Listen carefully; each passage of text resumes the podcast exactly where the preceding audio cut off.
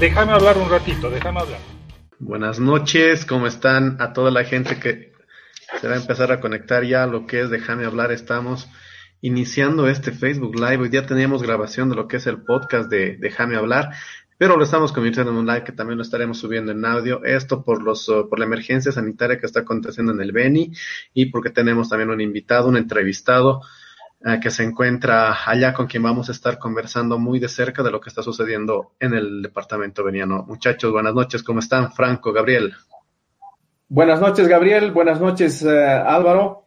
Un placer, pues, estar aquí eh, en medio de esta crisis en su en su fase en su fase casi extrema, ¿no? Porque no solo el, ámbito del Beni, sino en el ámbito nacional estamos prácticamente en, en vilo por, por la situación. Buenas noches, compañeros. Es un gusto saludarles. Eh, bueno, primer live de fin de semana. En estos ya varios meses de estar en, en el Déjame hablar, siempre es un gusto estar con ustedes. Es una jornada, bueno, son días complicados, ¿no? Son días, son días difíciles en cuanto a a la situación de sanidad, en cuanto a los problemas legales que han habido últimamente también en, el país. Y bueno, yo quiero comenzarles a hablar acerca de, las noticias, las noticias más importantes de la jornada y que tienen que ver justamente con, con lo que vamos a ver enseguida en, en, pantalla compartida. Pasa que a las 19 con 15 minutos salió un tweet este Twitter que vamos a ver enseguida, que lo tiene Álvaro tal vez ahí en la, en, la sala, eh, que ha dado justamente pie a que la audiencia por el tema de los respiradores se ha reinstalado. Se ha reinstalado, reinstalado la audiencia después de dos suspensiones, una suspensión del jueves, una suspensión del viernes, la última más polémica todavía, en la que bueno, ha habido supuestamente una orden, una orden de quién sabe dónde, de eh, arrestar al juez que tenía que conocer este caso. Se arrestó al juez y por lo tanto se ha suspendido, se ha suspendido la audiencia. Eh, en torno a eso ha habido varios elementos, como por ejemplo que han mencionado de que el juez no tenía ninguna orden de apremio, de que han habido algunas eh, variantes sobre esa, esa que se ha considerado una aprehensión ilegal. Eh, esta jornada ha habido justamente una, un pronunciamiento de la Fiscalía, compañeros, diciendo de que no había en ningún momento una orden de la Fiscalía para aprender al juez. Por lo tanto, ha sido restituido en el conocimiento del caso. Y aparte de ser restituido, la audiencia está siguiendo su curso y se está realizando desde las 19 con 15 minutos. Esa es una de las primeras eh, noticias que quiero eh, compartir con ustedes y que tiene que ver justamente con, con la actualidad. Lo otro es el tema del Beni. Se ha enviado, se ha enviado plasma, plasma a, a aquel departamento, justamente desde La Paz. El plasma, miren, yo, yo, yo sé muy poco, pero lo que les puedo decir en líneas generales es que es una prueba es una sustancia que tiene anticuerpos de las personas que han superado la enfermedad.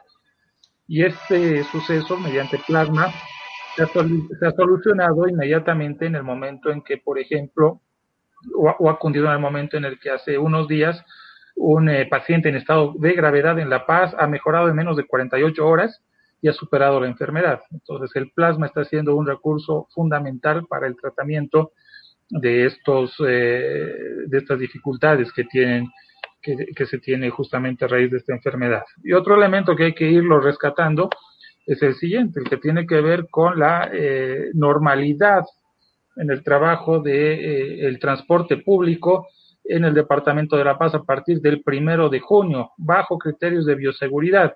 Sin embargo, va a ser una labor titánica porque sabemos cómo se desarrollan las actividades en La Paz, lo embutidos que estamos en el centro de la ciudad y en determinadas eh, en determinados puntos intermedios también de la zona metropolitana y la dificultad que puede haber a raíz de esto. Eh, esas son las noticias más importantes antes de entrar en materia, compañeros. Perfecto. No sé, ¿qué, les ha llamado la atención? Eh, bueno, a mí, a mí, a mí, a mí, me llama mucho la atención la curiosa detención del juez.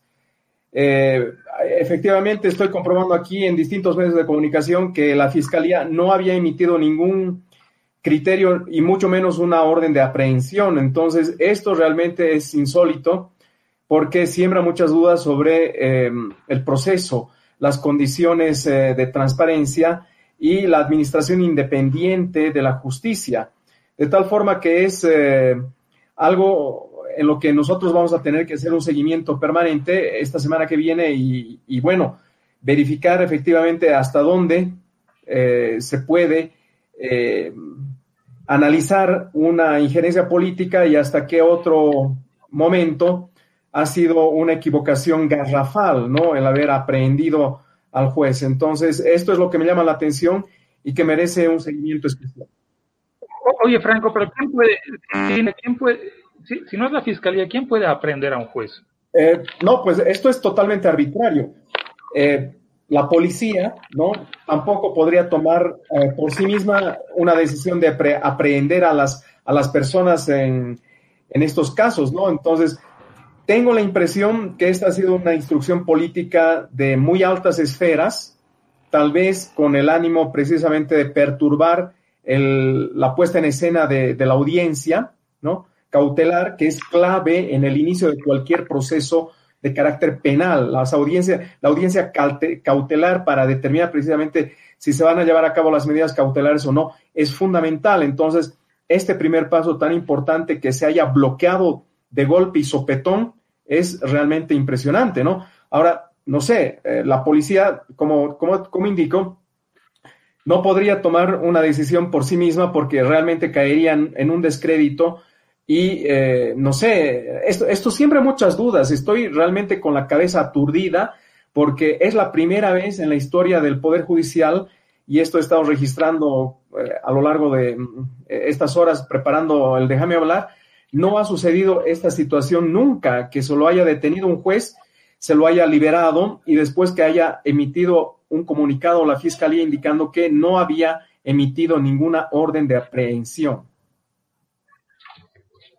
Bien, eh, don Álvaro, ¿alguna consideración? Presentamos o presentamos a nuestro a nuestro invitado. Tal vez una consideración previa. Don Álvaro tiene su micrófono apagado.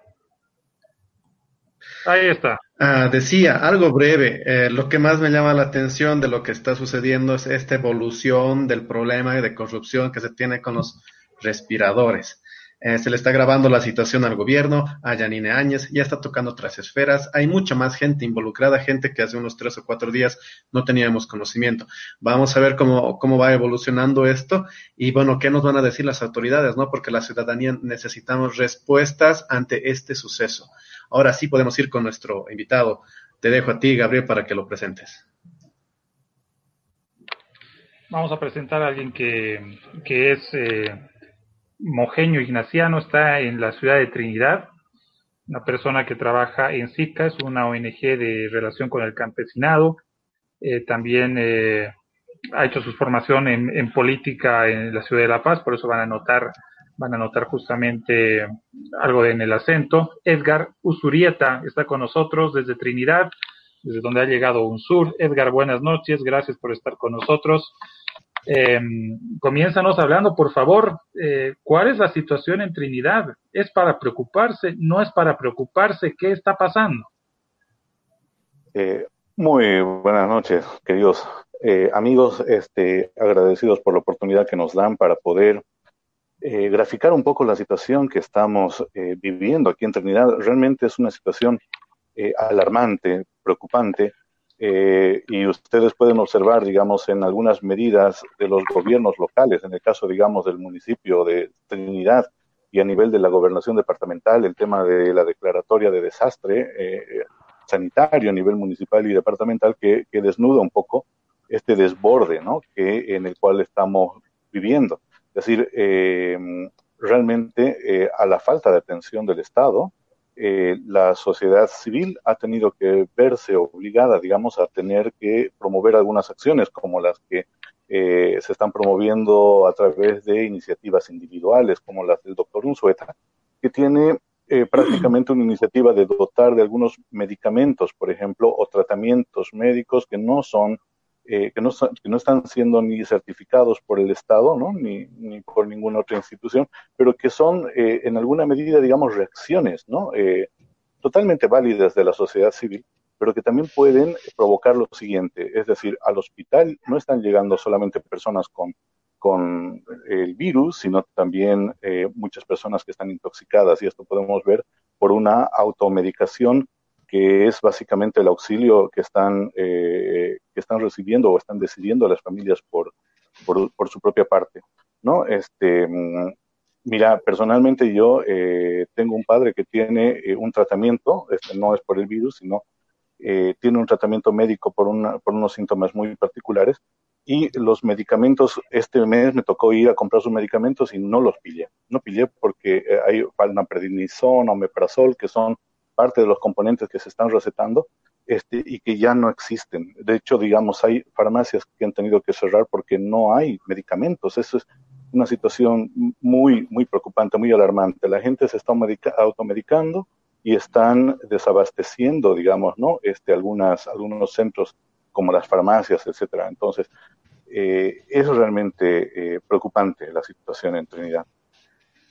Em, Edgar, eh, justamente en ese sentido queremos hacer referencia mientras vamos a, estamos compartiendo imágenes con nuestro operador de, de la ciudad de Trinidad, justamente para que se pueda apreciar y podamos graficar un poco lo, lo, que está sucediendo justamente en aquella ciudad tan importante del país.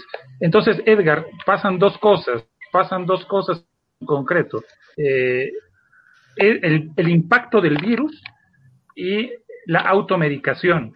¿Cómo está la gente en ese sentido? Eh, ¿Hay pánico? ¿Hay alarmismo? ¿No hay alarmismo? La situación es para alarmarse ¿Qué cosas cotidianas han cambiado aparte de, lo que conocemos todos con la cuarentena? A, ver, este, yo creo que al principio este, la gente ha sido muy responsable de cumplir las, normas que estaban eh, encaminadas un poco a evitar los contagios, ¿no? Estoy hablando de la cuarentena. Entonces, este, se han establecido encapsulamientos, primero en Trinidad, luego los primeros casos en San Ignacio, ahora en Santana de Yacuma, ¿no es cierto? Es decir, eh, la población ha logrado en alguna medida frenar un poco, digamos, este tema de, eh, eh, de este dispararse, digamos, de las infecciones, digamos, por el COVID. Pero no hemos recibido la misma respuesta de, del Estado, ¿no? De las autoridades que deberían haberse encargado de preparar los centros de salud, que son más o menos los que tenemos más acá. No tenemos, digamos, eh, en términos, digamos, de, infraestructura y de atención sanitaria, eh, realmente el Beni está eh, muy por debajo, casi, casi similar a Chuquisaca, digamos, ¿no? que no alcanzamos una cama por mil habitantes. Entonces, este, yo creo que al principio sí se podía en alguna medida cumplir los requerimientos del Estado, pero luego tú, ustedes saben que, que aquí mucha gente, en el, sobre todo en la capital del departamento que es Trinidad, este, mucha gente eh, vive el día, ¿no? Y, obviamente tiene que eh, buscar en alguna medida, digamos, su sustento diario. Y es por ello que se han visto, digamos, en alguna medida obligados a romper parte eh, o flexibilizar la cuarentena en algunos casos, digamos, ¿no? Uh, hoy en, ¿Qué hoy ha pasado justamente para ir por esa línea, Edgar? Justamente para ir por esa línea, Edgar, ¿qué pasó con ese silencio epidemiológico? Tú recordarás que hace algunas semanas lo que pasaba era que, bueno, eh, Beni no reportaba casos, pero sí en todos los departamentos de Bolivia, y de repente empieza a haber una avalancha casi incontenible que, que pone a Trinidad, o más bien dicho a Beni, con 1015 casos reportados hasta la jornada pasada y 57 fallecidos. ¿Qué ha pasado ahí?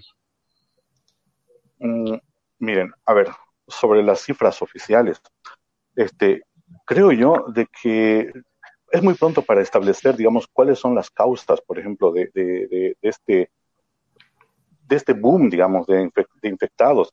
En realidad, yo pienso que es una suma de, causas. La primera es la que eh, no ha llegado la cantidad de pruebas adecuadas, digamos, para poder establecer cuál ha sido el nivel, digamos, de contagiados, ¿no? De contagios en el departamento.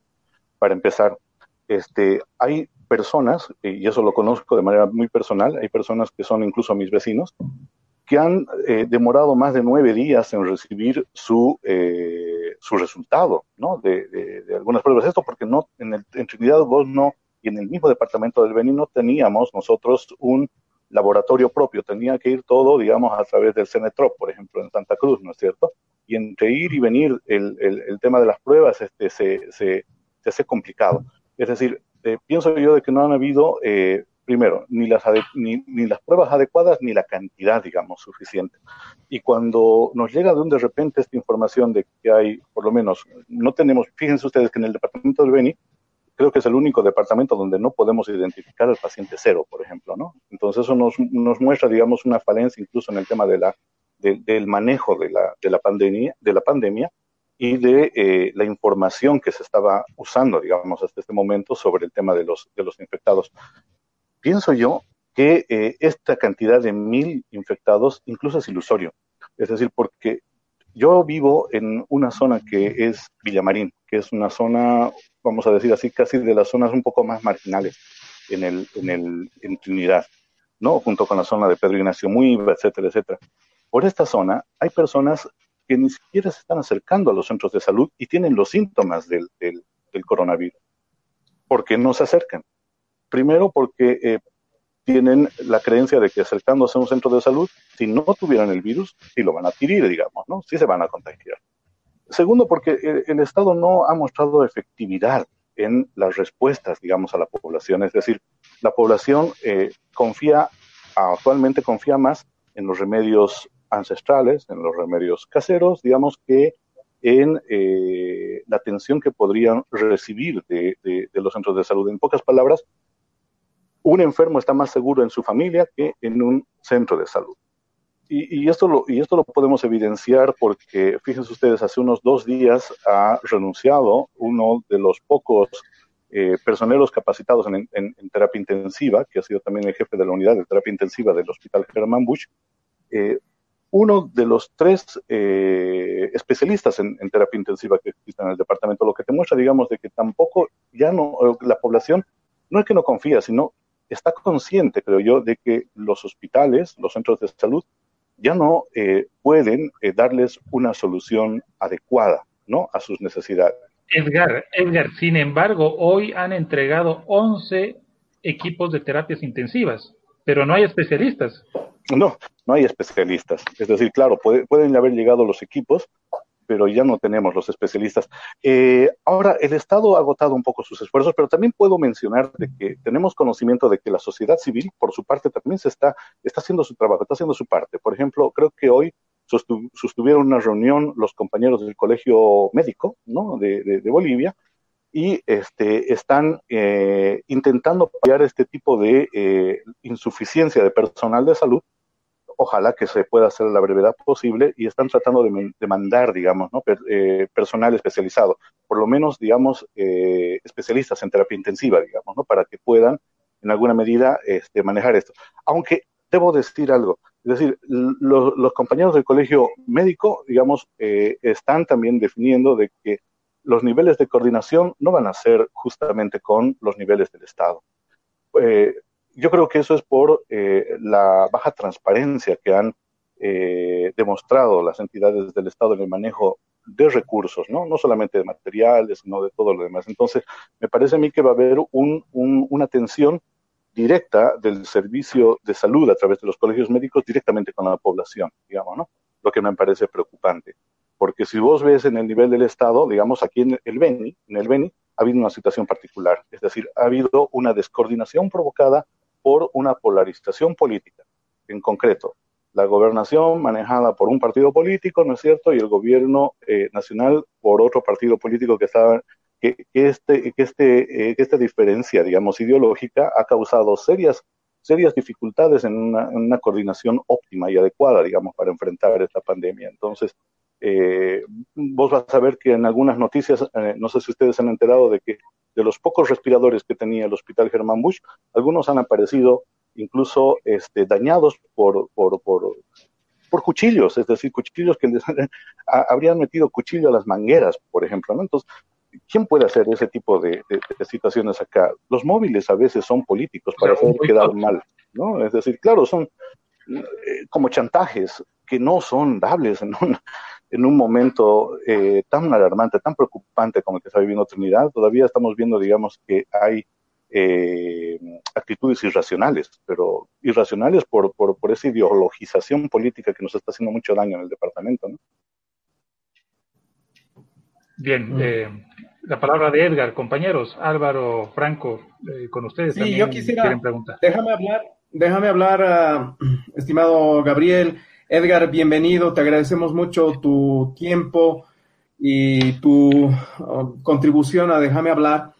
Eh, esta ideologización de la que hablas es realmente muy sorprendente en la medida en que ha perjudicado y ha dañado seguramente la vida de cientos de ciudadanos, no solo en Trinidad, sino en todo el departamento del Beni, ¿no? Entonces, he entendido bien, la gobernación está a cargo de, eh, ¿de qué partido? Del MAS, ¿verdad?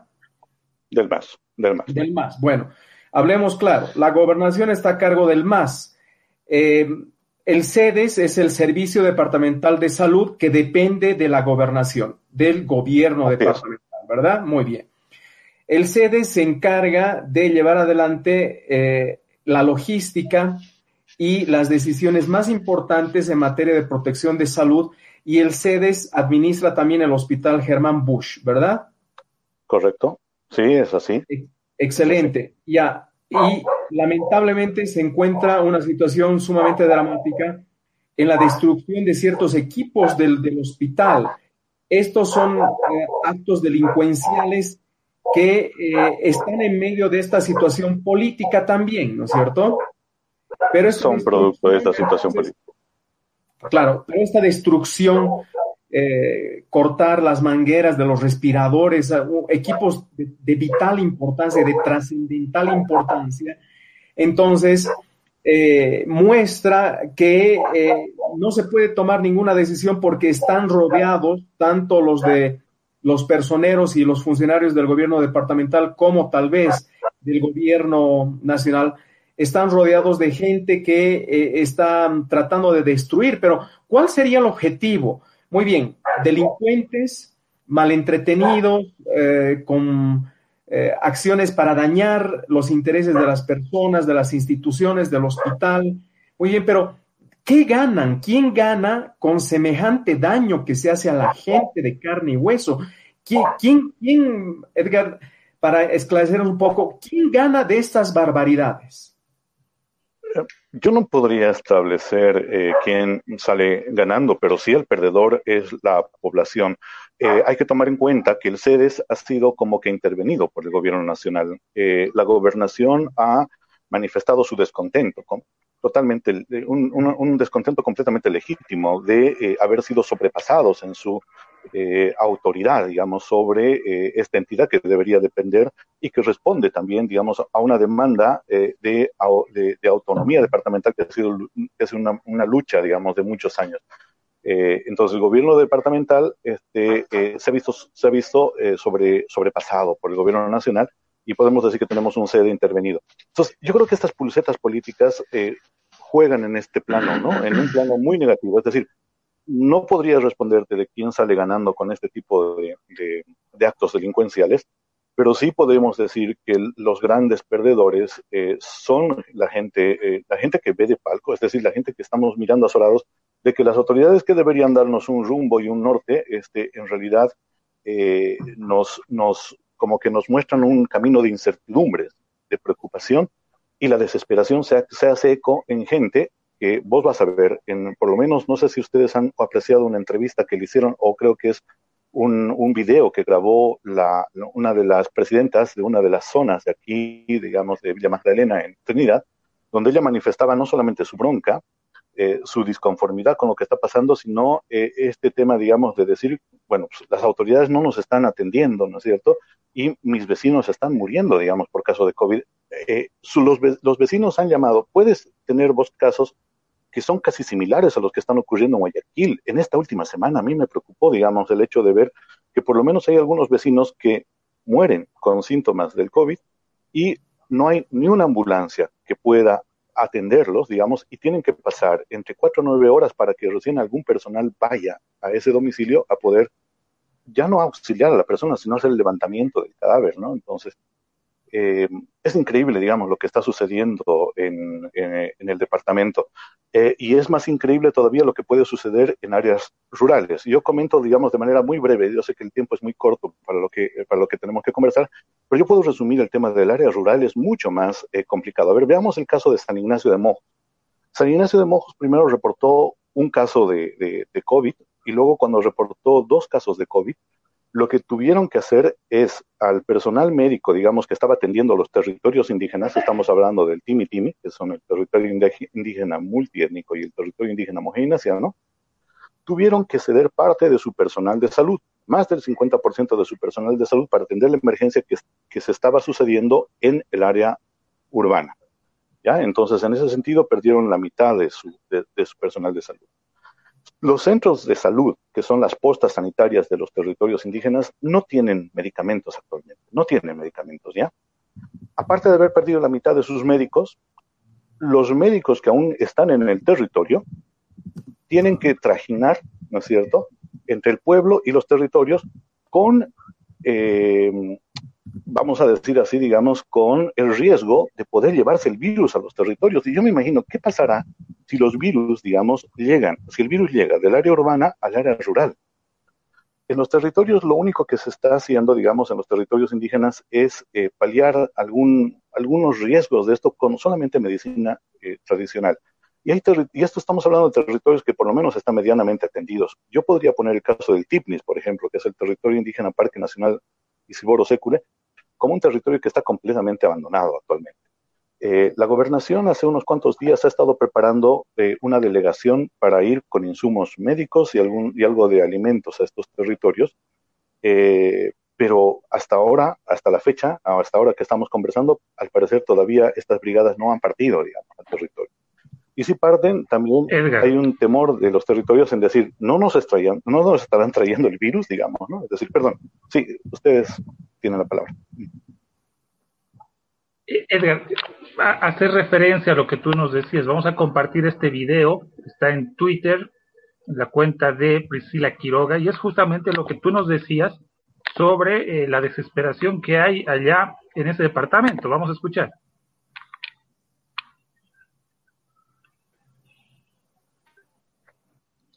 El audio, el audio de nuevo. está sin audio, Gabriel. Eh, bueno, lo que está ocurriendo en el Ben y las palabras de Edgar son, son bastante conmovedoras y preocupantes. En lo personal, a mí me llama mucho la atención que la presidenta tampoco haya puesto un mayor empeño junto con, con su gobierno, siendo que ella es pues originaria de este departamento. Hemos visto que, que, tal vez se ha dado mayores recursos a otros lugares y mira, se, se, está desatendiendo estos departamentos que en un principio eh, hemos visto que se estaba llevando muy bien lo que es uh, la lucha contra el coronavirus. En cierto momento el Beni no presentaba casos, era el único departamento con cifra en cero, pero ya hemos visto lo que es la realidad, la cual nos está reflejando Edgar, que no solamente es que se estaba cumpliendo la cuarentena, sino que también uh, no se han llegado a a dar los recursos necesarios para poder afrontar. Y nos, nos habla de los casos de el tema de las pruebas para COVID, que, que, no se las, que no han llegado a tiempo, que no se las ha estado haciendo a la, a la mayor cantidad de gente que, que, que, tiene lo que son síntomas de infección. Hay gente que tampoco está asistiendo a los centros de salud y creo que esa es, no es una realidad que solamente la está viviendo el departamento del Beni. Estoy seguro de que gran parte del país, los demás departamentos, pues estamos viviendo lo mismo, ¿no? Que hay gente que ya sea por temor o también porque tiene mayores creencias a lo que son remedios naturales, pues esté asistiendo a otros tipos de establecimientos o personas o curanderos y, demás para tratar de, curar sus, los síntomas que ya tiene de coronavirus. Eh, y es una desgracia que, justamente de las áreas rurales se haya, llevado médicos también a la, al área a las áreas urbanas que son necesarias, pero se corre ese riesgo en lo que nos habla Edgar, ¿no?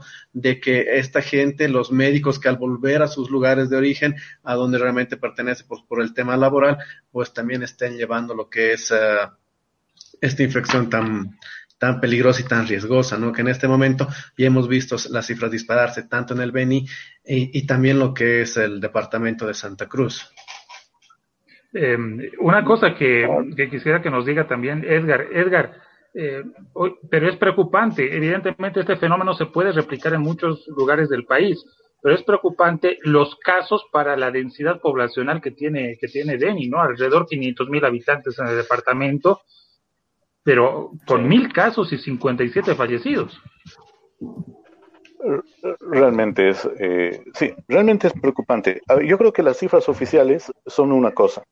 Yo creo que las cifras reales son diferentes. A ver, solamente por poner el caso de los reportes, yo ahorita no conozco el último reporte que haya dado el CEDES, pero el, yo que yo conocía pasaba de la cincuentena, digamos, más de 50 eh, personas fallecidas. Si ustedes van al hospital del, del, del, COVID, ¿no es cierto? Si ustedes van al hospital del COVID, van a ver más de 200, o por lo menos unas 200 cruces. Lo que quiere decir que hay eh, por lo menos 200 personas que han fallecido con síntomas del COVID, o por lo menos con sospechas de aquello, pero que no han recibido las pruebas adecuadas. Es decir, y conozco yo vecinos que aquí en mi zona han fallecido y están ahorita enterrados en el hospital del, del COVID pero este, muchos dicen, mi, eh, familiar murió de un ataque cardíaco, eh, mi familiar murió de otra afección pulmonar, etcétera, etcétera, pero eh, muchos de aquí están preocupados porque sospechan que sí tenían COVID, pero yo no podría decirles tampoco a ustedes si sí o si no, y ante la duda están enterrados en el hospital del COVID. Entonces, este, hay, hay un cementerio para enfermos de coronavirus y en ese cementerio hay más tú puedes decir, de 57 fallecidos. Hay más de 57 en ese. Este, estamos alcanzando, yo no conté las cruces, pero ustedes podrían apreciar de que alrededor de 200 cruces deben haber en ese campo santo. Compañeros.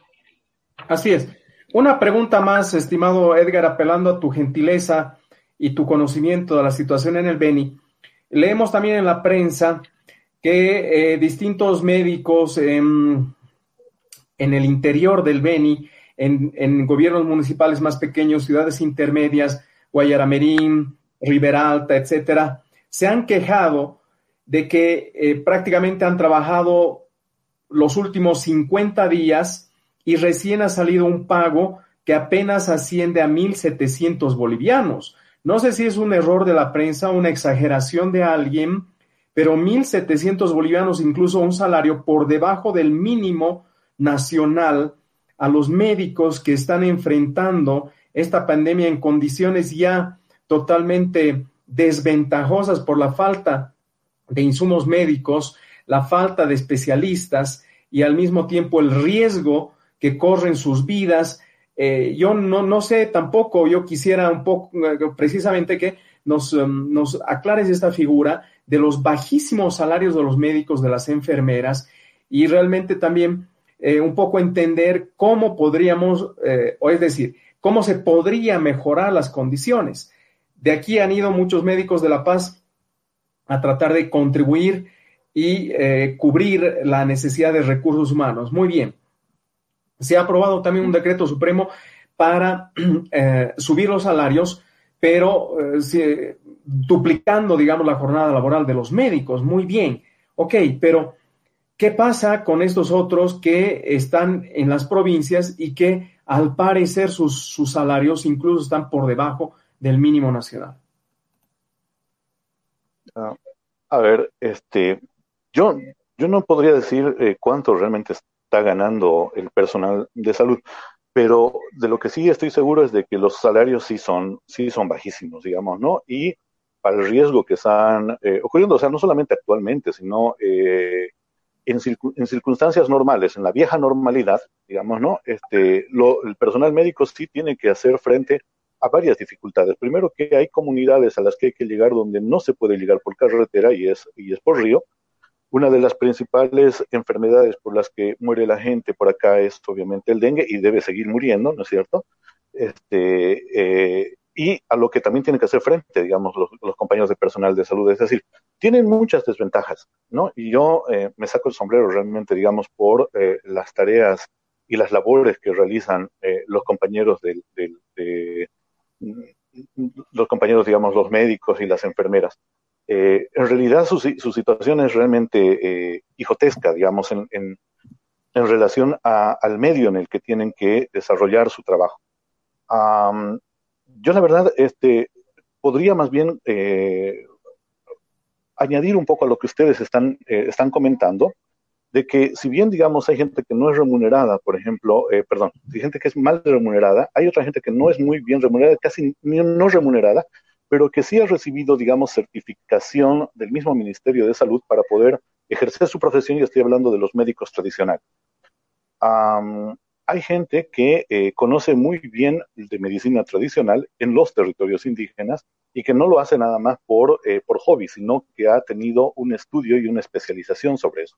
Entonces, en los territorios indígenas y en muchas comunidades campesinas también, hay personal eh, de salud, por así decir, que no es parte del personal de salud de la medicina que conocemos actualmente, no es de la medicina tradicional, y que también yo creo que en el Beni, este, una acción que realmente sería estratégica sería articular las acciones ¿no? de la medicina que conocemos con la medicina tradicional, porque hay mucha gente que le tiene mucha fe a eh, medicamentos tales eh, como, no sé, pues eh, algunos, algunos elementos, digamos, derivados del limón, etcétera, etcétera, o sea, elementos que pueden alcalinizar el cuerpo, ¿no es cierto? que son de conocimiento de estos, eh, de estos médicos tradicionales y que eh, no, están siendo, no están siendo muy bien aprovechados, digamos, ¿no? Incluso tienen el estigma de la misma medicina ordinaria de que, de que los ven como menos, pero en realidad sí logran curar, yo les comento esto, que logran curar enfermedades muy, muy graves, muy, muy serias, ¿no es cierto? Como úlceras estomacales, etcétera, etcétera, y hasta fracturas, digamos, sin necesidad de usar yeso. Entonces, yo me imagino que mucha gente eh, puede acudir a esta medicina tradicional, podríamos incluso establecer, eh, ¿qué les digo yo? Este, relaciones estrechas entre ambos campos de la medicina para poder enfrentar este virus, porque yo pienso que, que, hay que buscar y hay que echar mano, digamos, de todos los recursos que tengamos ante la falencia. Ustedes deben saber que aquí en el, en el Beni el 50%, más del 50% del personal de salud está con el, con el virus. El, último dato que me pasaba una amiga, digamos, que está trabajando de manera directa con, los centros de salud, me decía que de 260 médicos que teníamos en el departamento, 90 estaban eh, prácticamente infectados con el, con, el virus. Entonces eso quiere decir que vos tienes, digamos, un personal muy mermado, que, que sí necesitamos apoyo, digamos, de, eh, del resto del país, perfecto.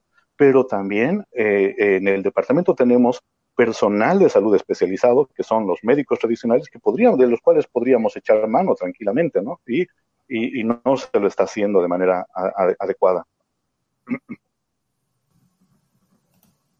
Em, bien, les cuento que eh, no lo escuchamos a Álvaro, les cuento que han salido ya los, los datos de epidemiológicos al 23 de mayo en Beni. A Álvaro le pasé, no sé si lo tenemos, me confirma Álvaro, por favor. No, no lo tenemos. No está en. No lo tenemos, muy bien. Bueno, te, pasé internamente por, por WhatsApp, tal vez lo podamos también ah, tener en unos segundos más. Em, positivos hoy, positivos hoy, 82 casos en, en el Beni. Descartados 13, decesos 1, recuperados ceros. Confirmados entonces en esta jornada, eh, totales 1097, 555, pendientes 256, ahí tenemos Gabriel, si 4 67. Ahí vemos un mapa. Efectivamente, ahí tenemos el mapa, lo puede ver también Edgar. Y ese es el balance general de esta jornada. ¿Cuáles son las regiones más golpeadas. Ahí vemos la región eh, de Trinidad, por ejemplo, con los 1046 casos, eh, que, son los más fuertes. San Andrés, 11. Eh, en el norte, Guayaramerín, 29 casos. Riberalta, 4 casos. San Ramón, un caso. Ahí están los detalles. Esos son los datos últimos, Edgar. Quisiera que puedas también manifestarnos tu criterio en torno a, este mapa que estamos presentando y que es de, último minuto. Eh, de, todas las provincias que ustedes pueden observar en el mapa, este, solamente la provincia Itenes estaría, eh, por así decirlo, libre del virus. Y eso que hay que tener cuidado porque lo mismo pasaba con el resto del departamento, ¿no? No tenía ningún caso, pero eh, de un rato para el otro las cifras se dispararon. Entonces yo, yo podría decir que sí, en el caso de la provincia Itenes, eh, por lo menos, digamos, en los municipios de, Baures, ¿no es cierto? Este, de Magdalena, es decir, lo que están haciendo ellos es eh, haber declarado un eh, encapsulamiento, ¿no?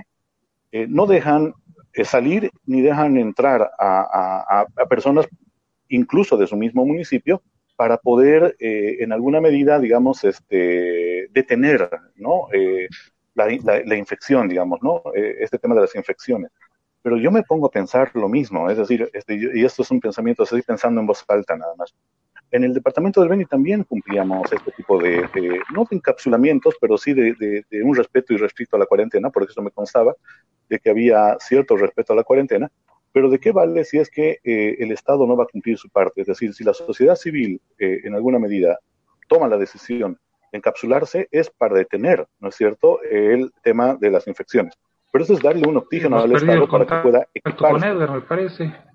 No, no, no. Está bien. Vamos a tratar de recuperar el contacto con Está, Edgar. Estás al aire, eh, Edgar. Estás al aire. ¿Aló? No, lo tenemos, lo tenemos. Okay. No, les decía que la sociedad civil, en el caso de la provincia de Itenes, está cumpliendo con su parte. Es decir, está encapsulada y está deteniendo en alguna medida, ¿no es cierto?, la, eh, que se disparen, digamos, los casos de, de, de las infecciones, los contagios. ¿sí? pero aquí falta, digamos, que el Estado también eh, haga su trabajo. Seguimos contigo, hemos tenido un problemita. Bueno, resumo en decirles que, bueno, la sociedad, en el caso de, de la provincia de Itenes, la sociedad está cumpliendo con, con su caso, no, está deteniendo un poco, eh, en, en, alguna medida, digamos, los contagios, pero falta que nos cumpla el Estado, que es eh, el conseguir mayor personal de salud y otros recursos como los equipos, ¿no es cierto? Eh, y las pruebas, etcétera, etcétera, digamos. Es decir, yo creo que eh, la sociedad, hasta donde ha podido, está cumpliendo con su, con su parte, pero también en alguna medida también cierta, eh, siento que hay cierta impotencia, ¿no? Y en algunos casos cierta bronca, porque no se está pudiendo tener respuestas de parte del Estado. Edgar, en las últimas horas, los, últimos dos días, se han estado realizando diversas campañas de, de recaudación de fondos, ya sea donaciones eh, de dinero o también lo que son donaciones de, medicinas para lo que viene a ser el Beni. También el Beni hemos visto que se ha pedido ayuda directamente al lado de Brasil, a lo que es Rondonia, para que puedan cooperar en lo que es la ayuda eh, sanitaria en el departamento del Beni. Ya hay algo de esta ayuda que esté llegando, ya se ha manifestado a algunas instituciones, llámese gobernación, alcaldías, ONGs y demás que ya estén trabajando y que esté llegando. También hemos sabido que ha, que ha partido del Departamento de la Paz una brigada de médicos, justamente para apoyar en lo que es la ayuda al coronavirus en, en el Beni. Eh, hasta donde tengo conocimiento, sí, el tema de la ayuda de los médicos que han llegado de La Paz, ellos sí están haciendo su trabajo, digamos, eh, en, en, el departamento, el tema de los equipos, eh, los medicamentos y todo aquello, este, parece que todavía no, no están llegando, pero sí se han establecido los, eh, las gestiones pertinentes para que eso sí se pueda hacer efectivo, ¿no es cierto?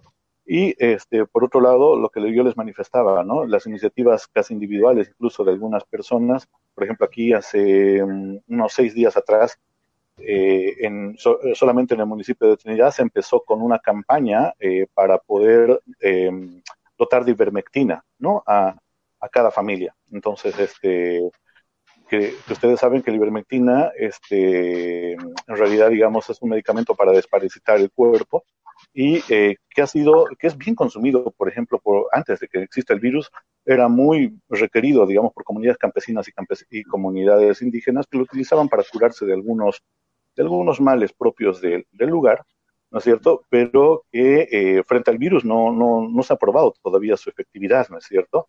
No se, y, pero yo digo, no sé si, si ocurra lo mismo, digamos, con las poblaciones urbanas, si, si, si tengamos las mismas reacciones que tienen, digamos, las, las comunidades eh, rurales al respecto.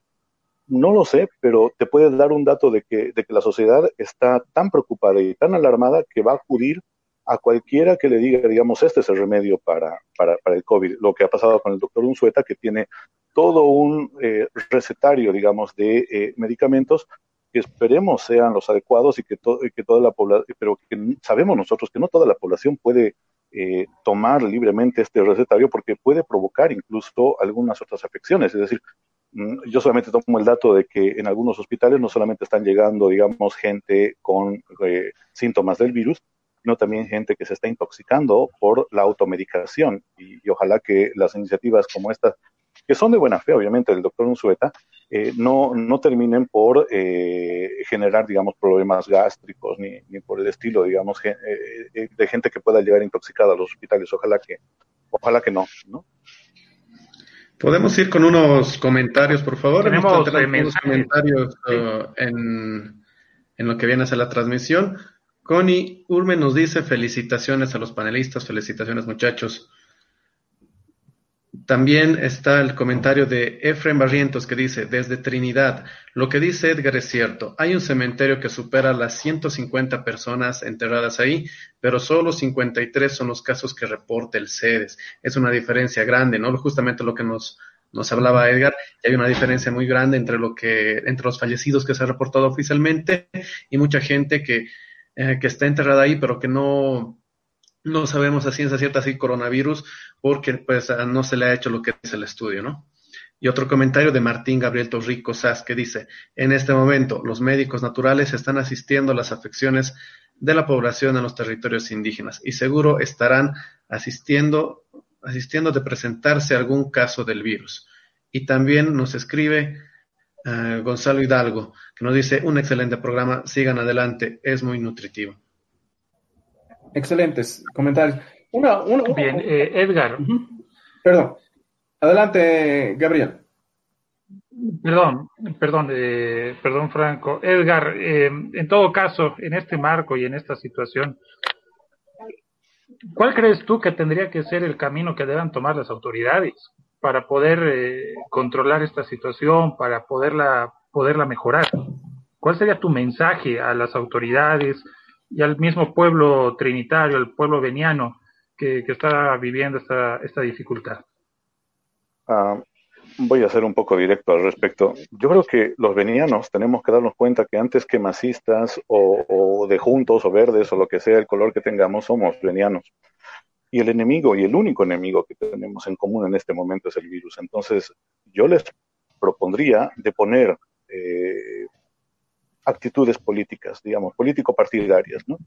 Y eh, poder coordinar, porque en este, en este momento, digamos, parte de, la, de, esta curva en ascenso se debe a una falta de coordinación y de entendimiento entre los diferentes niveles del Estado, digamos, ¿no? Eh, de pugnas, pulsetas políticas que han llegado incluso a bajezas como este tema que les comento de meterle cuchillo a, respiradores que nos hacen falta, que nos hacen mucha, mucha falta. Hay gente que se está muriendo por falta de este tipo de equipamiento. Entonces no podemos cometer semejantes eh, actos irracionales, digamos, ¿no? Por no decir otra cosa. Entonces, yo pienso que anteponiendo nuestros intereses políticos, este, y, dándonos cuenta de que eh, tenemos un enemigo común, este, podríamos, podría ser un buen punto de arranque. Eh, en segundo lugar, es decir, que no despreciemos las enseñanzas ancestrales de la medicina, eh, de la medicina que se practica en los territorios indígenas y en las comunidades campesinas. Hay mucho que todavía no se ha estudiado de este uso de las raíces, de, algunas, de algunos frutos que son realmente curativos. ¿No? Es decir, lo digo porque incluso mi padre se curó con algunos remedios eh, naturales, es decir, es una medicina que en alguna medida es efectiva. Falta todavía mayor investigación al respecto y habría que tomar en cuenta este tipo de elementos, este tipo de coordinación, no solamente entre niveles del Estado, sino entre, entre diferentes eh, paradigmas de atención de salud. ¿no? El, el, el, que tradicionalmente conocemos como la medicina este, natural, no sé, y la de medicina tradicional, por ejemplo, ¿no? Entonces, este tipo de coordinaciones yo creo que también pueden, en alguna medida, ayudarnos ante la falta de, personal en tema de salud. Y por último, pues yo creo que este, yo creo que la, solidaridad que tendría que emerger en, en, las poblaciones, digamos, ¿no? Que ahora, por ejemplo, eh, como para terminar un poco esta idea, Este, al principio, cuando estaban surgiendo los primeros casos de virus, y esto es lo que ocurrió aquí en Trinidad, es decir, la persona que era eh, detectada con el virus eh, era pues aislada, ¿no? Era como que tengas, ¿se acuerdan de las veces que, cuando hablábamos del SIDA, ¿no es cierto? Eh, la persona la persona que tenía SIDA no podía tocar ni, una cuchara ni un, ni un, plato porque eso ya tenía el virus, digamos, ¿no? Entonces, ha habido una especie de segregación de las personas que tenían este virus y por tanto yo creo que hay mucha gente que ocultó incluso su enfermedad al inicio. Pero ahora que se ha eh, disparado la, cifra, ¿no es cierto? Que ahora se ha disparado la cifra, la situación es completamente eh, diferente. Lo que sí eh, he notado es que este virus nos ha hecho salir lo peor y lo mejor del ser humano.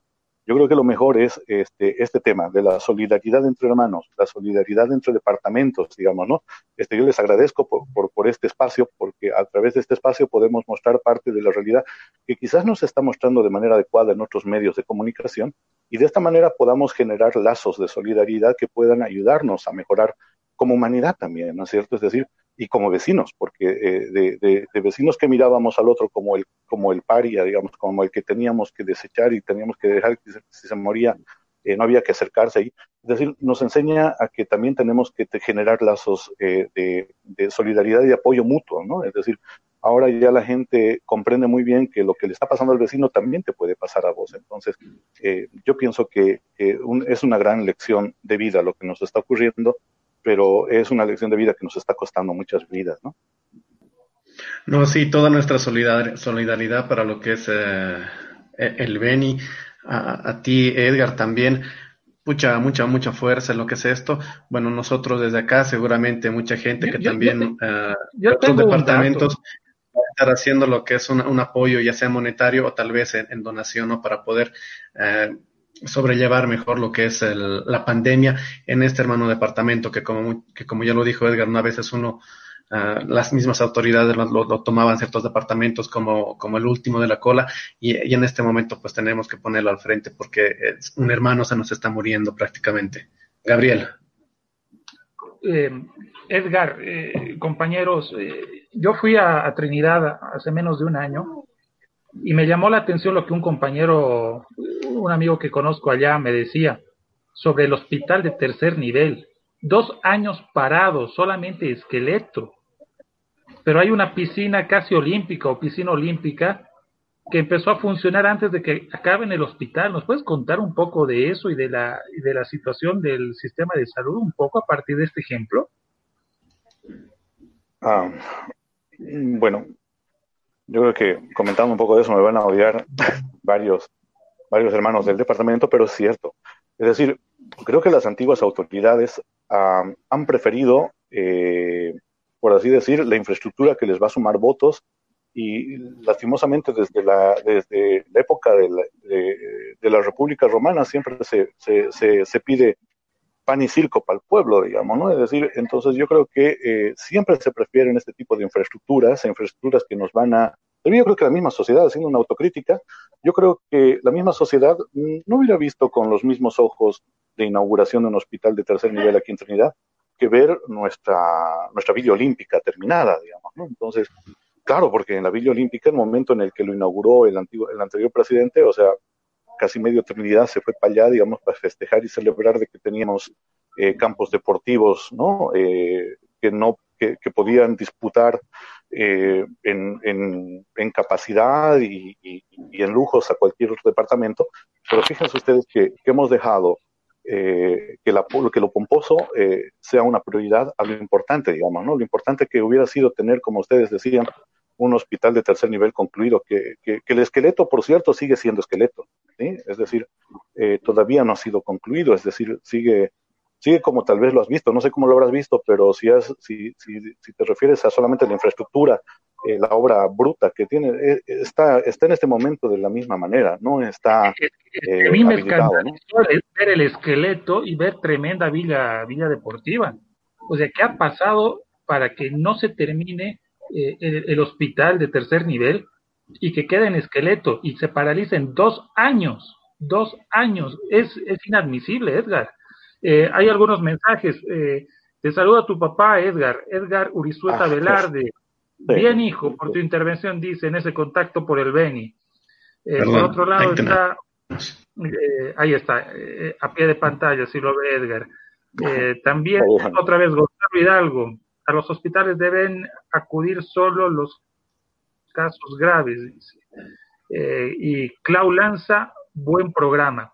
No, pues es que es escandaloso ver, ver una tremenda piscina, que sin duda en ese momento funcionaba, pero el hospital de tercer nivel, compañeros, amigos, es un esqueleto con mo, con las vigas desgastándose, dos años de paralización. Cuando fui, debe estar un poco más, porque esa obra se anunció el 2016, ¿no es cierto, Edgar? Sí, así es, tienes toda la razón.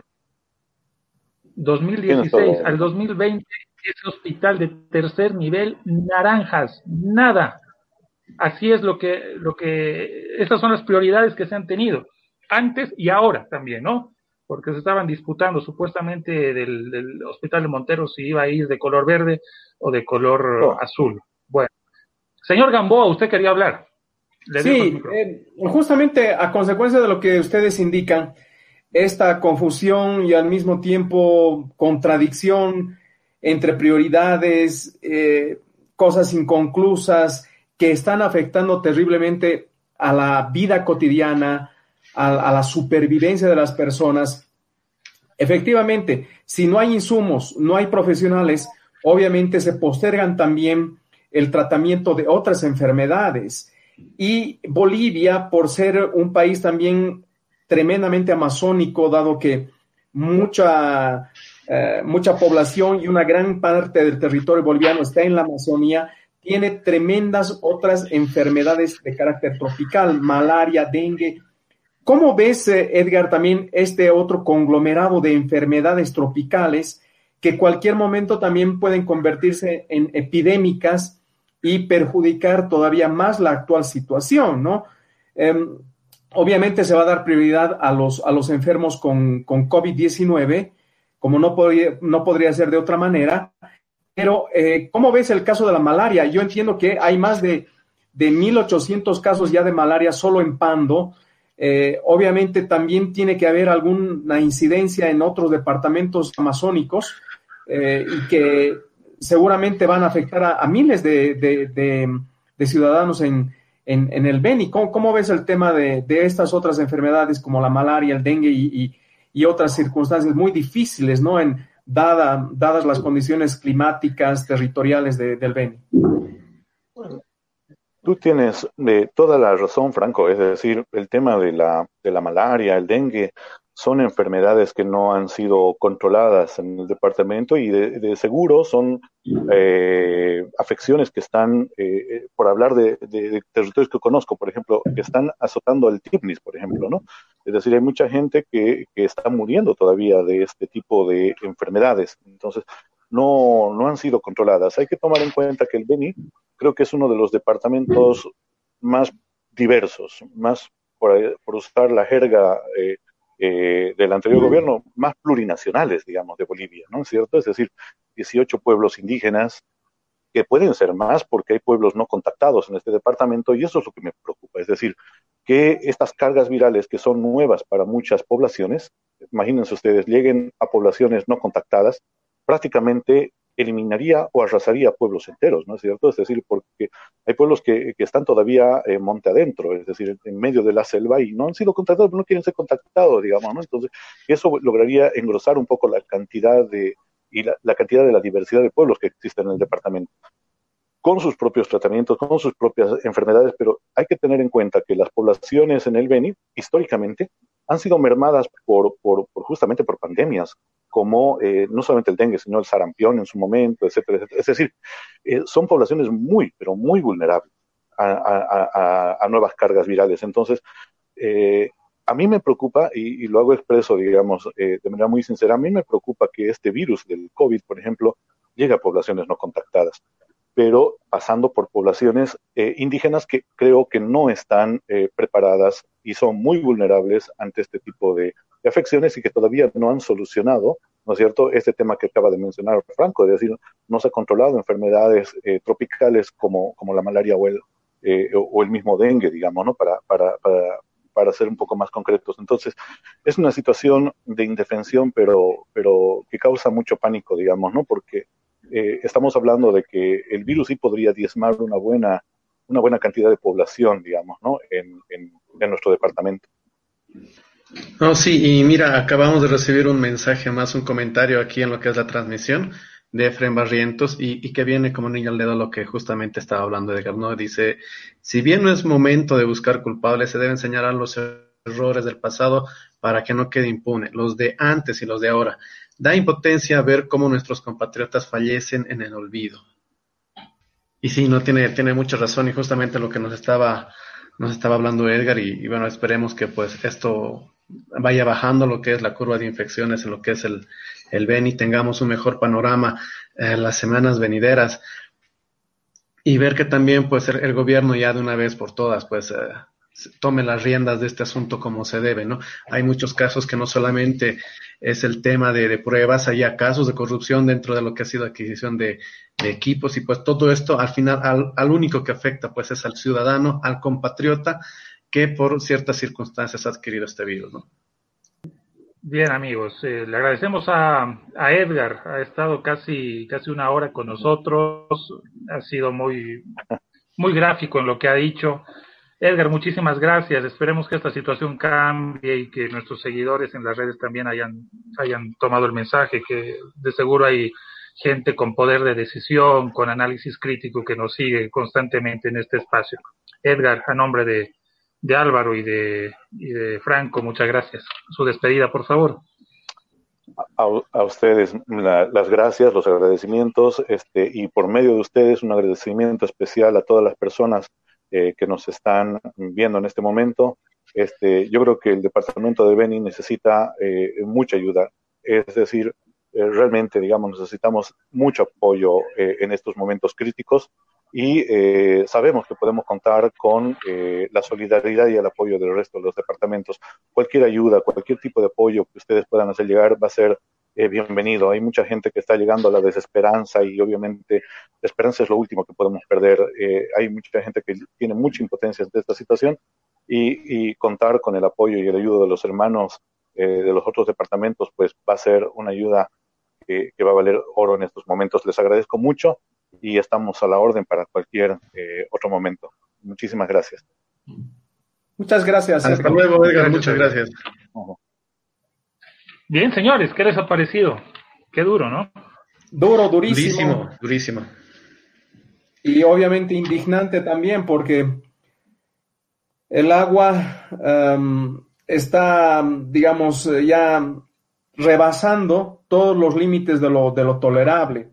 Ya se ha desbordado una serie de, falencias y claro, frente a esta situación de emergencia, como tú indicabas, Gabriel, y le preguntabas a Edgar, ¿cómo agarrar al toro por las astas? ¿Cómo solucionar esta, esta situación? Es realmente muy difícil porque tienes un momento político muy difícil, tienes deficiencias terribles en cuanto a infraestructura hospitalaria, deficiencias profundas en cuanto a especialistas y finalmente la reproducción permanente exponencial de los contagios no permiten ver una luz al final del túnel. Es decir, necesitamos un alto en el camino para solucionar con calma poco a poco, pero al parecer la solución tiene que ser rápida, inmediata y en medio de este caos y acumulación de, de deficiencias y problemas que se arrastra de mucho entonces hace realmente casi imposible encontrar algo, algo sólido en materia de beneficiar a la población que está sufriendo. Sí, a ver, eh, eh, le he mandado a Álvaro unas imagencitas de dron ahí en, Trinidad mientras vamos a ver, la, colocamos la, la, bella Trinidad. Ya lo tenemos ahí. A ver, ahí está.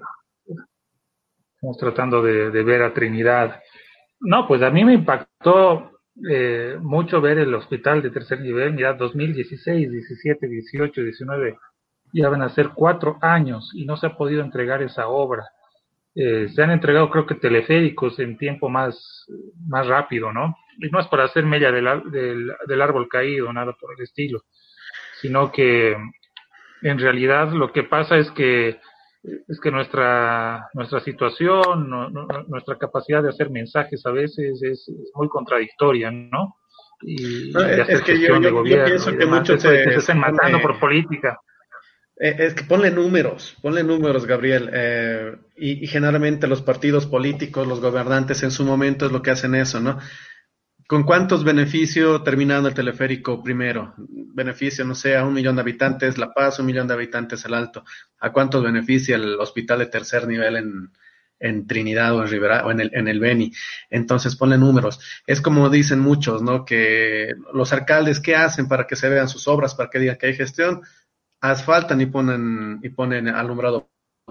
Es una de las maneras en que se muestra eh, una parte de lo que es la gestión, haciendo algo que a la gente le va a agradar, tal vez porque le está rápido, porque se está apoyando en ciertos temas que pueden ser, eh, que son necesarios, no lo dudamos, pero que no son prioritarios.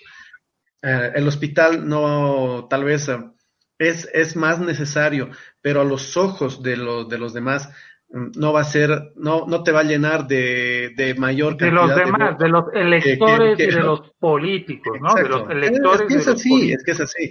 Es así, es, es, la manera. No por nada, pues Evo Morales ha hecho un montón, miles de canchitas a lo largo del territorio nacional. No lo hizo por, no lo hizo porque sí, o sea, lo hizo porque realmente eso le estaba asegurando un caudal de votos de la gente. ¿Por qué? Porque ve su cancha, ve su estadio. Y estoy seguro que muchas autoridades de los municipios, eh, del más pequeño del país, ha debido ser el, lo primero que han pedido. Muestra de eso también el, el Museo en Orinoca. El, es la población del presidente, del expresidente Morales eh, don Evo, ¿por qué no le ha puesto alcantarillado? ¿Por qué no le, ha puesto electricidad? ¿Por qué no le ha puesto agua potable?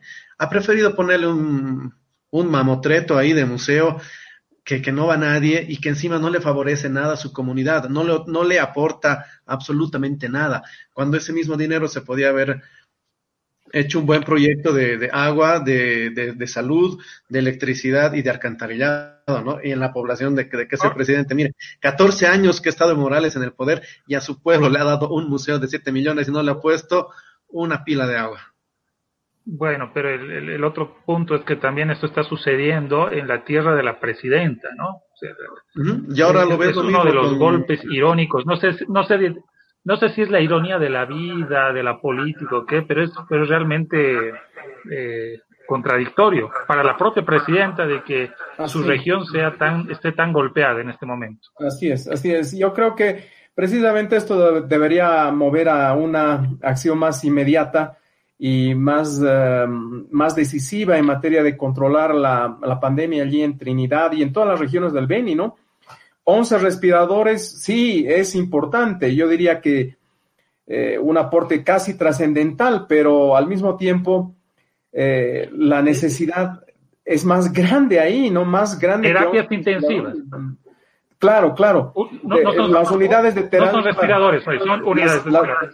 Sí. pero eh, a eso voy. gracias por aclarar la, la, figura de las unidades. 11 es insuficiente en la medida en que esto va a seguir lamentablemente explotando, ¿no? Hay personas de las eh, provincias que necesariamente tienen que ir a Trinidad o ir a La Paz o ir a cualquier otro departamento donde hayan las condiciones eh, hospitalarias apropiadas para su atención. Entonces, definitivamente 11 equipos de, de terapia intensiva son insuficientes.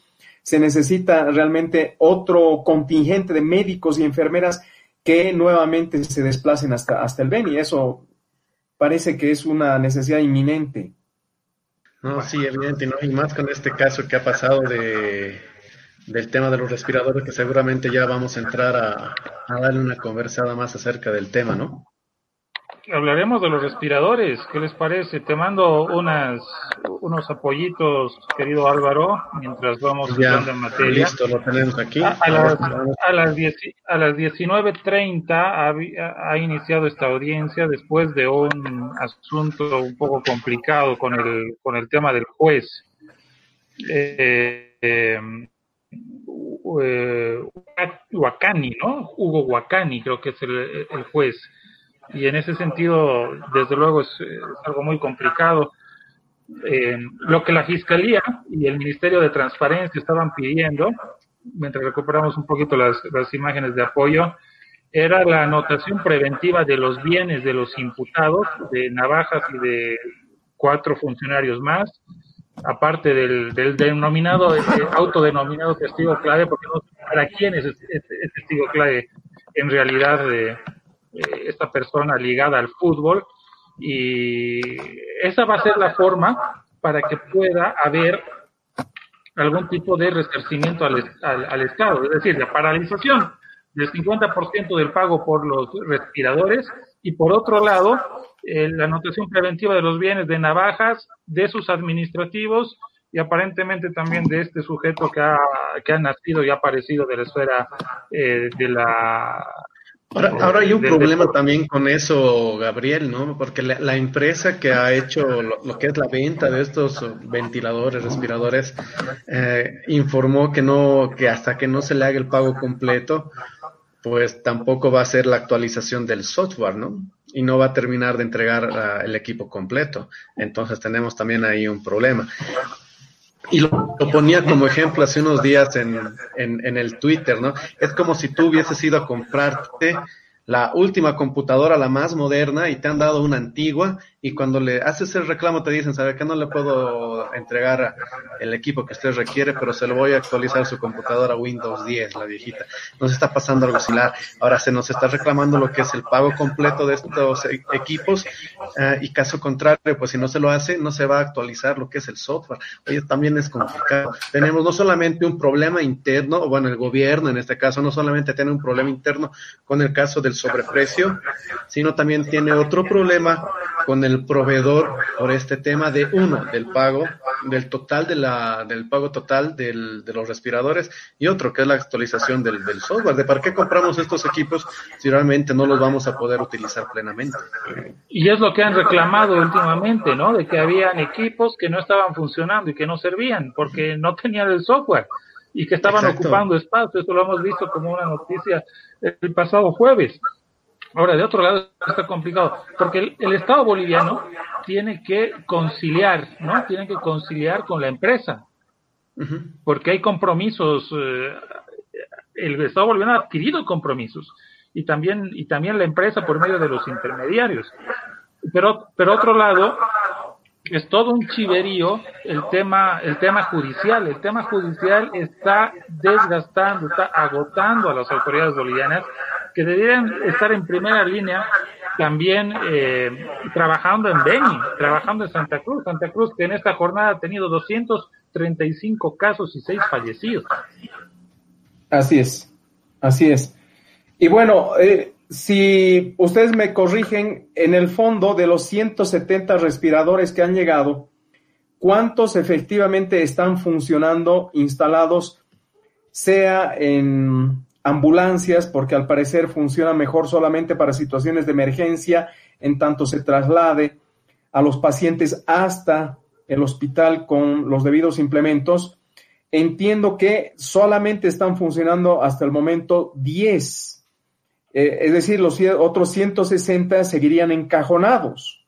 Pero también he leído algunas noticias que indican que absolutamente los 170 siguen encajonados y que no están siendo utilizados, que están esperando de alguna forma el visto bueno o las decisiones de la nueva ministra o bueno, de alguien que se anime a utilizar. Y otros finalmente indican que no se va a poder utilizar hasta que precisamente como prueba del delito se mantengan en calidad de em, eh, testimonios, ¿no?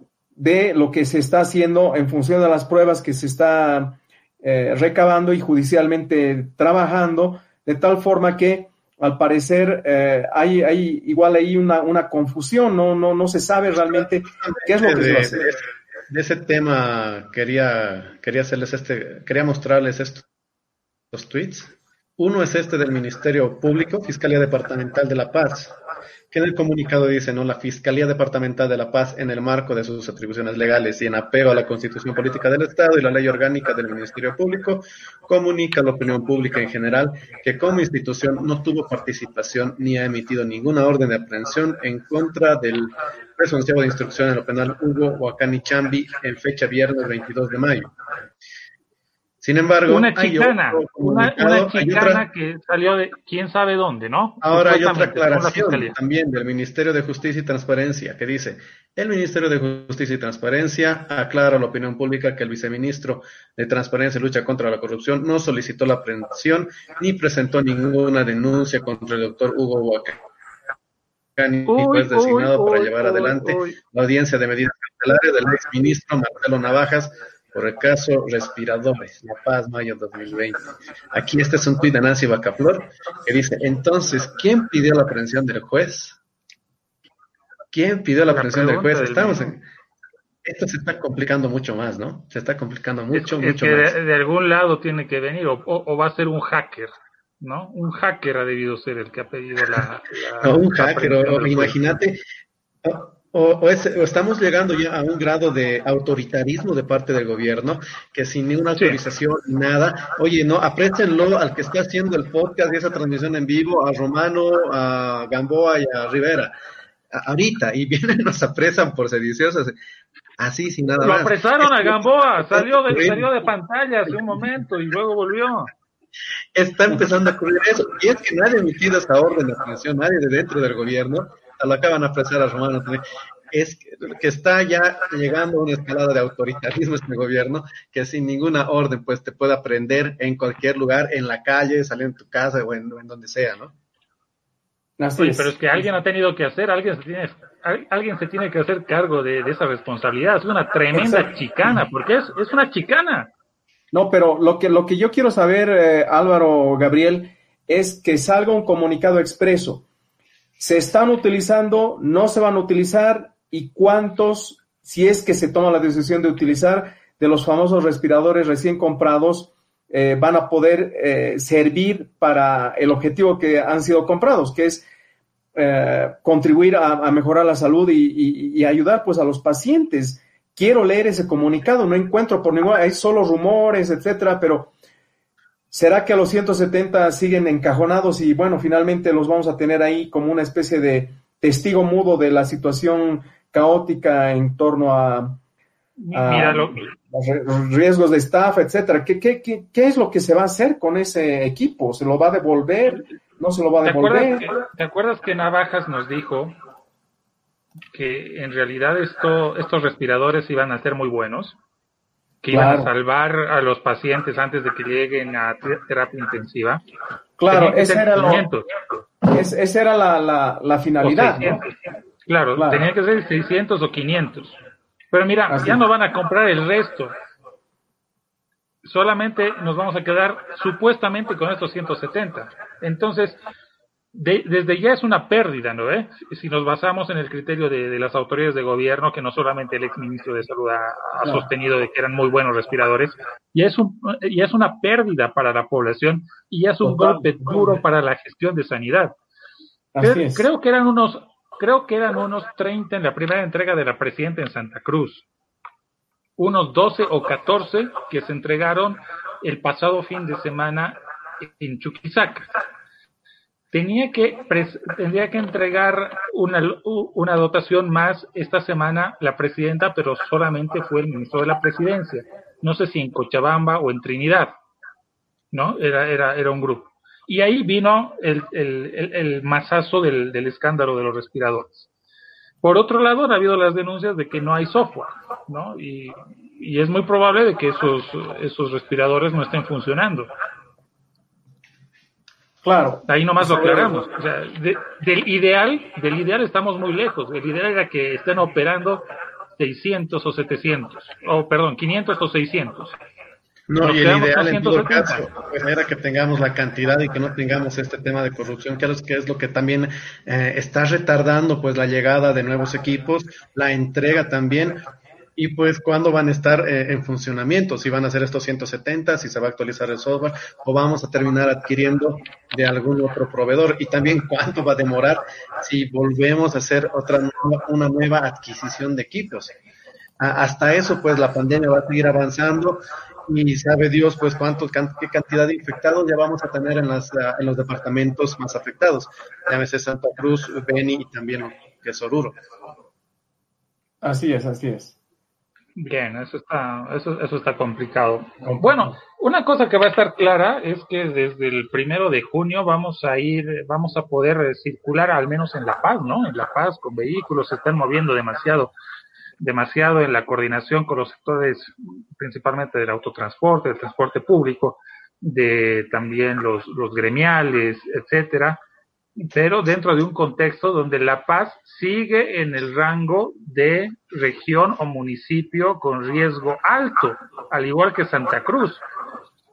Pero es que es de fábula esto. Santa Cruz tiene casi cuatro mil casos, La Paz muchos menos, no ha llegado a mil, no me acuerdo. Pero los dos municipios están con riesgo alto. Esto me han hecho notar hoy día. O sea, ¿qué está pasando? ¿Por qué si hay una eh, grande entre casos y casos? Eso. ¿Y por qué si estamos como municipio de riesgo alto? Y, y, finalmente, ¿por qué si estamos como, como departamento de riesgo alto y hemos eh, alquilado un hotel de cinco estrellas? ¿Por qué el primero de junio vamos a salir en carros y usar el transporte público? No entiendo. Yo creo que es una medida que se está tomando directamente ah, para evitar que también, porque mm, seamos sinceros, oye, ya nadie, o bueno, no es que nadie, no, pero mucha gente no está, respetando la cuarentena. Las mismas autoridades, policías y militares, tampoco ya están resguardando ah, como los primeros, las primeras semanas, las calles, las avenidas, no se está resguardando, no, no está existiendo estos controles en distintas zonas, entonces mucha más afluencia de gente que se está utilizando temas, ¿no? Hay una presión presión social mucho de, de, la población, lo que vienen a ser los sindicatos gremiales, también transportistas, de poder empezar a trabajar para poder generar uno que lo que son recursos. Dos, eh, estimo que las autoridades también prefieren regular a la gente en las calles que, tratar de mantener esta cuarentena que ya se está rompiendo. Y lo hemos visto en muchas zonas. La, ciudad del Alto es el ejemplo vivo de que pues no hay una no hay una presencia del Estado en estos lugares, en varias zonas, y que la gente pues está ya volviendo a la normalidad anterior que conocíamos antes y que está realizando sus actividades pese al COVID, pese a todo, las está llevando adelante. En el alto ya encuentras lo que son las ferias, mercados, construcción, hay un montón de movimiento, entonces yo veo que es, prefieren normar eh, lo que es esta vuelta a, a, lo que son las actividades que tratar de mantener a la gente mayor tiempo en cuarentena. Así es. No vamos a aguantar la cuarentena, ¿no? Ya, ya no la aguantamos, eso está claro. pero mi, temor, mi, temor, es un Trinidad a la paseña, ¿no? porque claro, también me hacían, me hacían notar también acá en casa que los paseños nos resfriamos alrededor de unas dos, tres veces al año, ¿no? Y que tranquilamente ese resfrío se puede, se puede un poco confundir con un COVID, dependiendo también de, de los organismos, ¿no es cierto? En La Paz han habido muchos, muchos, muchos barrios donde la cuarentena no se ha cumplido plenamente en el Alto, y Río Seco, Sencata y todas las, las observaciones que han tenido de que el virus no era, no era lo que se presentaba. Pero bueno, las proyecciones, algunas proyecciones están diciendo de que en junio ahí se va a ver un poco el, el, verdadero impacto de la pandemia en esta región de Bolivia, en La Paz. Así es. Así es. No, y justamente lo que, lo que habíamos hablado ya, pues, no, no, no el jueves, no hace una semana, no hace dos, ya tal vez hace más de un mes, que la, que la curva recién iba a llegar finales de, de, este mes de mayo, inicios de junio, ah, y vamos a, vamos a llegar a lo que es el, tope de cantidad de infectados. Eh, y hemos visto algunas medidas en cierto, en cierto momento, tal vez ahora las hemos visto como desacertadas, como es el alquiler del, del, del ex hotel Radisson, creo que ahora es Plaza. Eh, por parte de la, de la alcaldía, que quién sabe, pues se termine llenando y le terminemos dando la razón a Luis Revilla, ¿no? Bueno, bueno, solo, solo la práctica nos va a permitir eh, medir eh, si estamos listos, no estamos listos, nos vamos a tirar al despeñadero o no. Lo, lo cierto es que efectivamente la fuerza de, de la crisis económica va a hacer que regresemos y que eh, hay que tomar en cuenta, Gabriel, también que si no hemos llegado ni a los 500 casos de infectados en, el, en la ciudad de La Paz, esto es porque eh, tampoco se disponen de las pruebas necesarias. O sea, todas estas estadísticas nos muestran un subregistro. La realidad puede ser mucho más eh, compleja y obviamente los infectados un número mayor, ¿no? Ahora, lo que resta ver es precisamente que termina la cuarentena rígida el 31 de mayo, el 1 de junio regresamos todos, se mantiene la categorización por eh, distintos municipios eh, que tienen distintos niveles que han estado catalogando, bueno, muy bien, pero una vez que regresemos, una vez que se restablezcan, entre comillas, normalmente todo tipo de actividades económicas, ¿no? Ahí vamos a ver realmente si fue una buena decisión salir a las calles, aunque no necesariamente coincida con el final de la cuarentena rígida. Es decir, la gente, como hemos visto, sí o sí quiere salir a trabajar, quiere retomar sus actividades y una serie de responsabilidades. Entonces, esa fuerza de los hechos en sí nos va a mostrar si la gente está equivocada o finalmente si eh, estamos más o menos eh, tratando de, de, vencer al virus tomando las previsiones, ¿no? Porque si uno toma las previsiones, entre comillas, estaría más o menos a salvo. Hablando de previsiones, la previsión para el informe de jornada de los casos de COVID eh, debía estar a las 21.30. Son casi las 10 de la noche y no ha salido el reporte oficial hasta el momento bueno, algo va a pasar, ¿no? Me imagino, siempre tiene que pasar algo, así que no estoy diciendo nada, nada de nuevo, pero bueno, hay, hay, que esperar qué, qué, sorpresa nos van a dar los números en esta jornada con los, con los reportes. Bien, señores, vamos, vamos, cerrando, vamos cerrando. Don Álvaro, para, completar, eso de los números, yo creo que ya está viniendo, ya viene a ser eh, algo secundario, ¿no? La gente ya, ya se está moviendo la gente sola se está, está volviendo a cierta normalidad de lo que viene a ser eh, retomar lo que son actividades laborales. Y ya no va a haber número que valga, por más que mañana tengamos 200 infectados en cada ciudad la, la, vuelta, lo que es las actividades, lo que es el trabajo, yo creo que es irreversible. Y eso ya lo hemos estado viendo porque la misma gente está forzando a las autoridades a tomar esta decisión. incluso hemos visto denuncias, ¿no? De, de, un, de una cantidad grande de, de movilidades particulares, pues, con, sin, o, o transitando sin permiso, con permisos falsificados o gente que los está negociando. Entonces es mejor normar una, vuelta a las actividades que tratar de mantenernos en cuarentena aquí hasta un mes más. Y bueno, como decías, ya vamos llegando al final de Déjame hablar. Otra cosita más, eh, dos muertos hoy día en la policía, ¿no? Son siete en total, dos sargentos. Vamos a tratar de hablar esta semana con alguien de la policía para que nos cuente su historia, ¿no? Lo difícil que es ser policía en tiempos de pandemia. Bien, yo me despido. Ha sido un gusto estar con ustedes. Ha sido un placer. Vamos cerrando. Igualmente, pues muchachos, a los dos un abrazo grande y a toda la gente que ha estado conectada en esta hora y media de, de Facebook Live eh, con Déjame hablar, pues un abrazo, un saludo grande.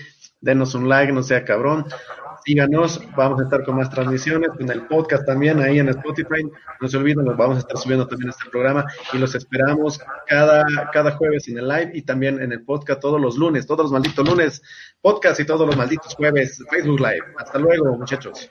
Hasta luego. Yo quiero simplemente invitar a toda la población a seguir de cerca la novela, la novela de primer nivel de la audiencia cautelar del exministro de Salud y Tucuimas, ¿no? Y otras cosas más, porque está imperdible, imperdible. Cada capítulo va a ser realmente impresionante. Así que invita a todos a ver esa novela.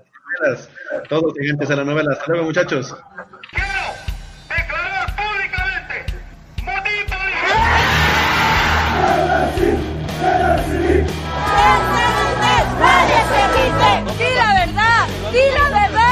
Déjame hablar un ratito, déjame hablar.